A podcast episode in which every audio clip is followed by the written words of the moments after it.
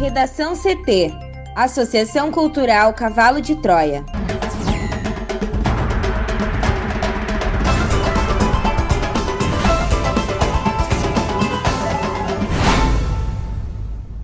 Agora, no Redação CT.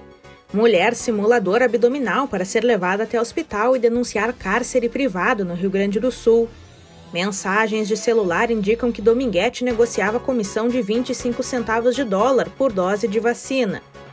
INSS atualiza calendário da prova de vida para aposentados. Em meio a protestos, Chile escolhe intelectual indígena para liderar constituinte.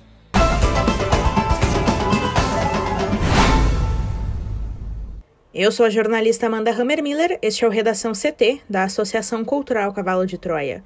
Sol entre nuvens em Porto Alegre, a temperatura é de 16 graus. Boa tarde. A semana começa fria com tempo estável no Rio Grande do Sul. O predomínio é de sol que aumenta as máximas. Na capital, as temperaturas chegam aos 19 graus. A previsão do tempo completa daqui a pouco. Mulher simuladora abdominal para ser levada até hospital e denunciar cárcere privado no Rio Grande do Sul. Mais detalhes com a repórter Juliana Preto. E uma mulher simulou uma dor abdominal para poder ir até um hospital relatar que estava sendo mantida em cárcere privado pelo companheiro. Segundo a Brigada Militar, o caso aconteceu na noite desse domingo em Alvorada, na região metropolitana de Porto Alegre. O homem, Amanda, foi preso.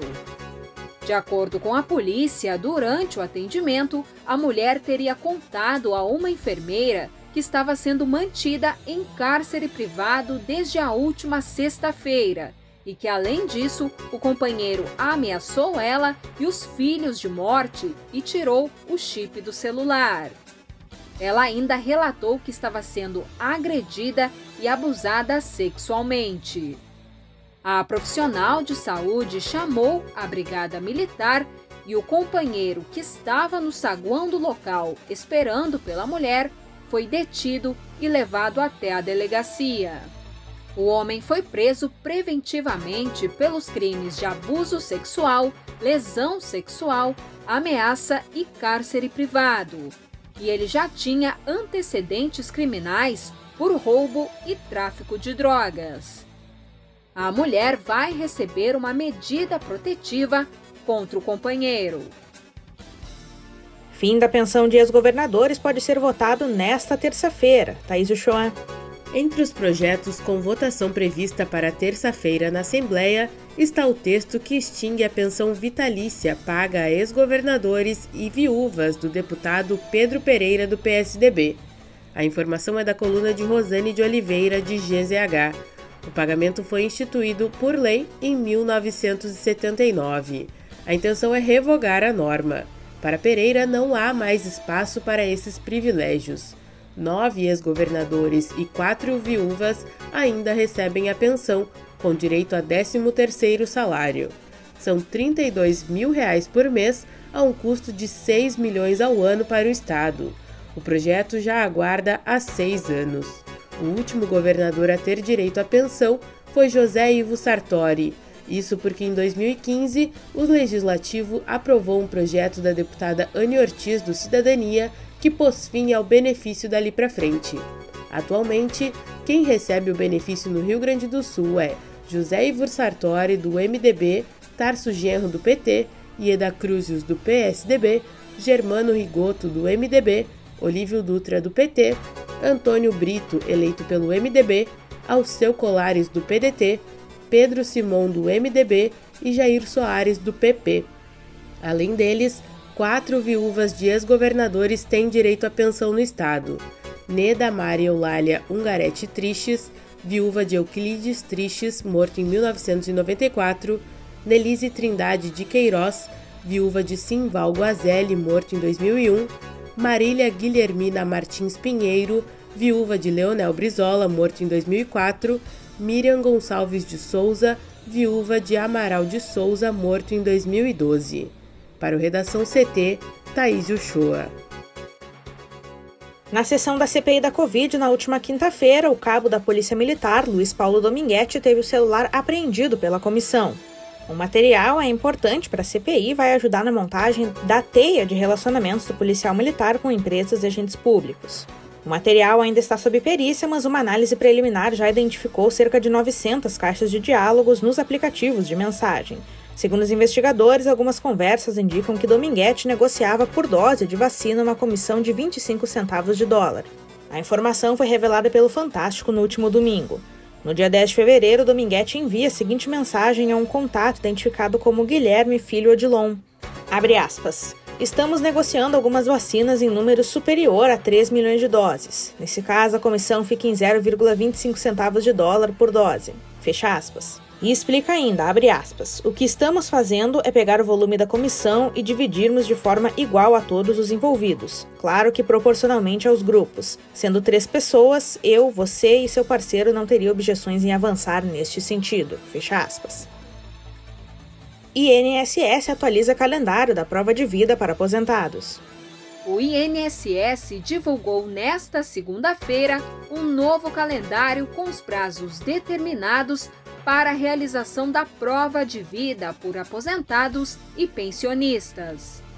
As datas publicadas no Diário Oficial da União mantêm inalterado o calendário anterior para os beneficiários com a prova de vida vencida desde dezembro de 2020, cujo bloqueio será realizado sem a comprovação no mês de outubro.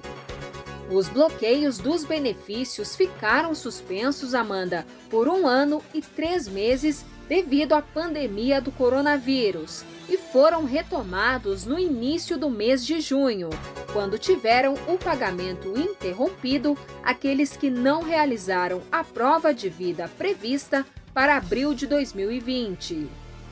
O cronograma segue até agosto de 2022 quando terão o benefício bloqueado aqueles com a prova de vida vencida no mês de junho do ano que vem.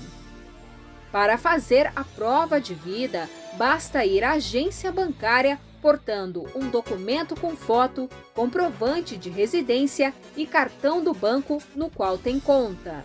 A comprovação de vida pode também ser feita por biometria facial, nos aplicativos Meu INSS e meugov.br, para quem já foi cadastrado.